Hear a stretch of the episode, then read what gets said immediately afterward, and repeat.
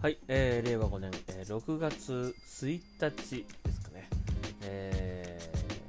ー木曜日かな、サインしました Xbox ナビチャンネル今日もやっていきたいと思います。はい、前回ストリートファイター6購入しましたという話ですね。で、キャラクターメイキングがうまくいかないというちょっとお話をしましたが、今回はその続きでちょっとお話ししたいと。まあ、キャラクターメイクいかうまくいかないという話なんですよ。で、あのーこのね、ワールドツアーっていうモードが楽しみ、まあ遊びたいからっていうんで買ったんだけども、このキャラクターメイクがうまくいかないと、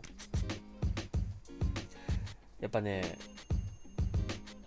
自分の分身というかね、感じじゃないですか。だから、やっぱり、そのキャラをね、自分がこう、愛せるキャラクターだったりとか、思い入れのできるキャラクターでないと、それ以降のゲームがね、どんなに面白いゲームでもやっぱり楽しくないと思うんですよ。だから、ここをね、入り口を失敗するとですね、本当にただ作業になってしまうような気がしていて、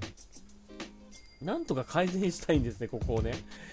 あの一応ね、キャラクター作ってからゲームを始めた後も、あのいつでもね、キャラクターをこう調整はできるんですね。もう一回作り直したりとか、男性、女性入れ替えたりとかもできるんで、あのまあ、何度も作り直すことはできるんですけども、まあ、お金はね、かかっちゃうんですが、ゲあゲーム内のね、お金がかかっちゃうんですけども、あの作り直すことはできるので、まあ後から調整はできるんですけども、まあとにかくね、その自分が、わかっこいいキャラクターだとか、可愛いキャラクターだとかっていう、こう、気持ちが湧かないとですね、この先、いろいろなことをやってもですね、全然こう、感動が得られないような気がします。うん、なので、なんとかこのキャラクター作りをですね、成功させたいんですね。ただね、やっぱ前回お話しした通り、かなり自由度の高く、こう、細かく作れるので、すごく難しいです。で、それに加えて、ストリートファイターという独特なこうキャラクターの世界観があるので、それにこうマッチするキャラクターというのがね、なかなかできない。あのーそのツアー、ワールドツアーモードの中に、ストリートファイターのキャラクターが出てくるんですよね。で、会話をしたりとか、一緒に戦ったりとかするんできるんだけど、すげえ違和感あるんですよ、そのキャラクターと、なんか、バランスが。なんか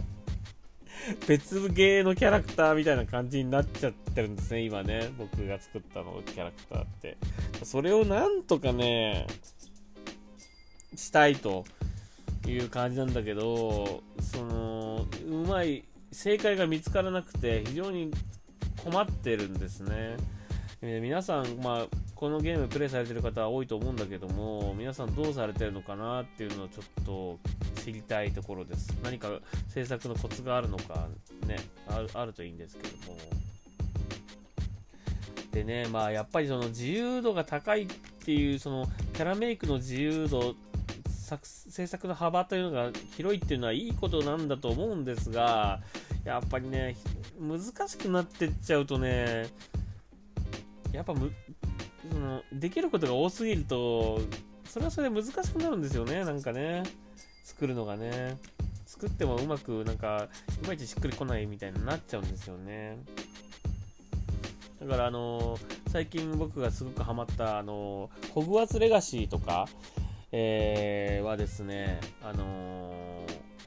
あれも最初キャラクターメイクできるんですけど、そこまで細かくはできないんですよ。まあ、顔のパーツ、顔を選んだりとか、髪型選んだりとか、まあ、それぐらいなんですよね。なんかまあ、あのまあ、もう、あれももうちょっと、あの、選べたらなとは思ったけど、細かく選べたらなとは思ったけども、でもあのゲームだったら多分ね、どんなね、組み合わせをやってもね、そのせそのゲームの世界観と大きく外れるってことはないと思うんですよ。その辺はある程度こう縛り、縛りというかね、制約がある中で、限られた部分しかこう、組み替えれないから、あまりその、違和感がないんですよね。だからね。だからそれぐらいの方が、あのー作りやすいかなって感じはするんですよね。なんか、このストリートファイター6のは、まあ、自由度はいいんですけど、なかなかうまくいかなくて、本当に困ってます。うん。なので、もうちょっとね、あのー、作りやすい、かっこいいキャラクター、可愛いキャラクターが作りやすいといいなというふうには思ってます。あ、もう5分経っちゃった。あー、経っちゃったか。じゃあちょっともう、もうちょっと喋りたいので、えー、次のね、あの、ポッドキャストで、あの、最後にしますが、えー、ちょっとまた続きをお話しさせてください。はい。それでは終わりにしたいと思います。えー、それではサインアウトします。ありがとうございました。